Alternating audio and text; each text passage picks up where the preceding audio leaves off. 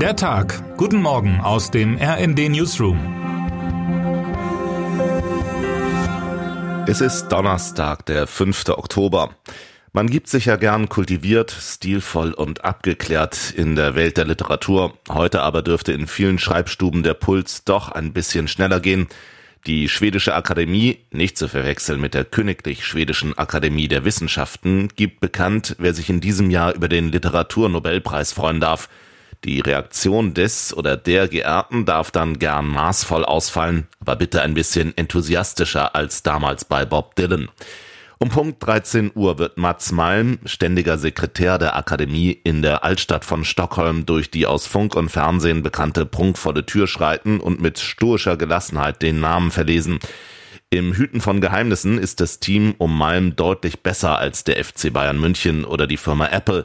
Nichts sickerte vorab durch. Bei den Wettbüros werden wie in jedem Jahr lange Kandidatenlisten geführt. Darauf stehen Namen wie N. Carson oder Haruki Murakami, aber auch die Chinesin Kan Chu, der Norweger Jon Fosse oder der Australier Gerald Murnane. Mancher sieht auch den Ungarn Laszlo Krasnar Horkai oder den Rumänen Mircea Cartarescu unter den Favoriten. Und wer weiß denn, ob nicht doch noch Cs Notebohm zum Zuge kommt, der zu seinem 90. Geburtstag in einem R&D-Gespräch sagte, natürlich wäre der Nobelpreis schön gewesen. ARD-Literaturkritiker Dennis Scheck, der im Vorjahr die französische Schriftstellerin Annie Ernaux als Kandidatin nannte, die dann auch tatsächlich gewann, würde sich wünschen, dass die Akademie eher wieder einen großen Namen mit breiter Leserschaft küren möge, etwa den US-Amerikaner Thomas Pinecon oder Margaret Atwood. Verdient hätte den Preis Schecks Ansicht nach auch der Somalier Nuruddin Farah oder Salman Rushdie. So gut wie sicher ist, dass man den Preisträger oder die Preisträgerin nicht mit jener Eigenschaft in Verbindung bringen wird, mit der der legendär übellaunige Schriftsteller Arno Schmidt vor Jahrzehnten die Träger des Literaturnobelpreises für alle Zeit gebrandmarkt sah, dem Stigma der Mittelmäßigkeit.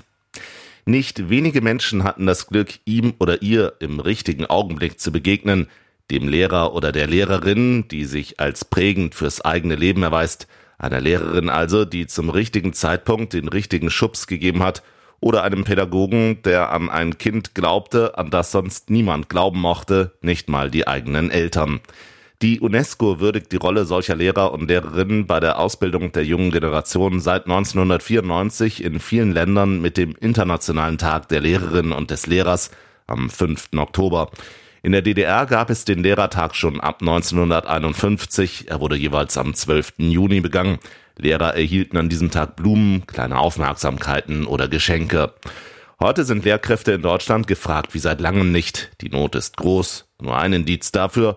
An deutschen Schulen unterrichten immer mehr Lehrkräfte ohne anerkannte Lehramtsprüfung. Im Schuljahr 2021-2022 waren 8,6 Prozent der Lehrerinnen und Lehrer an den allgemeinbildenden Schulen sogenannte Quer- oder Seiteneinsteigerinnen.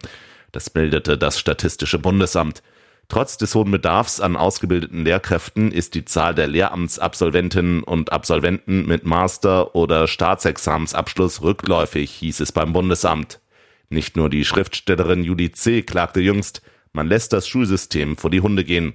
Ihre Kritik richtete sich nicht gegen die Arbeit von Lehrkräften, versicherte sie. Im Gegenteil, wir bewundern es, unter wie schlechten Bedingungen immer noch tolle Arbeit geleistet wird. Wir nehmen eher eine Gesellschaft aufs Korn, die ständig das Wohl des Kindes in den Himmel lobt, aber dann nicht bereit ist, das Bildungssystem zu finanzieren. Das sei schlimme Heuchelei.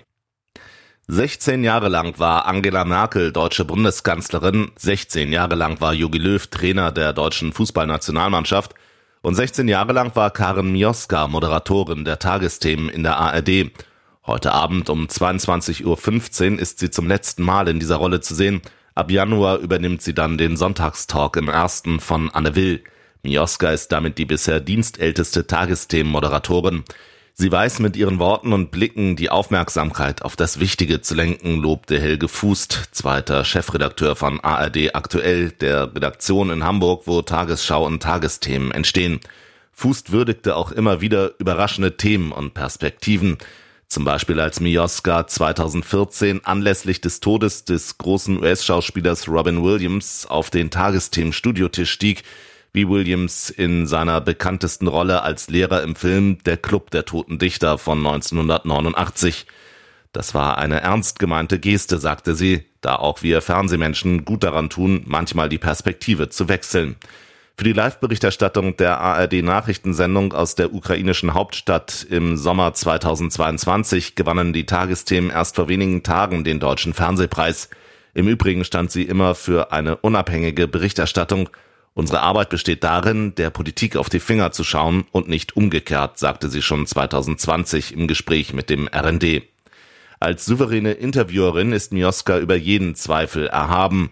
Auch sie hat maßgeblich dafür gesorgt, dass die Tagesthemen sich behutsam locker zu machen begannen. Politisches Fernsehen war ja bis tief in die 90er Jahre noch ein Hochamt rauchender Hornbrillenträger und soignierter Welterklärer. Man vergisst das ja schnell, aber selbst noch unter Ulrich Wickert waren ARD-Nachrichten verzopft altväterische Routineakte. Mioska und die neue Redaktionsleitung unter Markus Bornheim und Fußt haben das dann aufgebrochen. Heute Abend um 22.15 Uhr also wird sie sich vorläufig verabschieden. Ihre Nachfolgerin bei den Tagesthemen wird die bisherige ARD-Sportschau-Moderatorin Jessie Wellmer, bevor Mioska selbst 2024 dann wieder zu sehen ist. Wer heute wichtig wird. Er ist der Joker der US-amerikanischen Bluesrock-Welt, ein vielseitiger Musiker, dessen Schaffen weit über sein Welthit The Joker hinausgeht. Heute wird Steve Miller 80 Jahre alt. Zu seinen Hits gehören neben dem unverwüstlich rollenden Joker mit dem aufreizenden Gitarrensound Hits wie Fly Like an Eagle oder Abracadabra. Miller wurde 1943 in Milwaukee geboren. Seine ersten Gitarrenakkorde lernte er im Alter von fünf Jahren. Ausgerechnet vom legendären Musiker und E-Gitarrenpionier Les Paul, einem Freund der Familie. 1967 gründete er die Steve Miller Band und trat mit ihr beim Monterey Pop Festival auf. Der große Durchbruch kam dann 1973 mit dem Album und dem Titelsong The Joker vor 50 Jahren. Es folgte eine meandernde Karriere mit Aufs und Abs. 2016 wurde Miller in die Rock'n'Roll Hall of Fame aufgenommen. In seinem Besitz befinden sich nicht weniger als 450 Gitarren. Denkbar, dass zu seinem heutigen Geburtstag noch die eine oder andere dazukommt. Und damit wünschen wir Ihnen einen guten Start in den Tag. Text Imre Grimm, am Mikrofon Tim Britztrup. Mit rnd.de, der Webseite des Redaktionsnetzwerks Deutschland, halten wir Sie durchgehend auf dem neuesten Stand. Alle Artikel aus diesem Newsletter finden Sie immer auf rnd.de slash der Tag.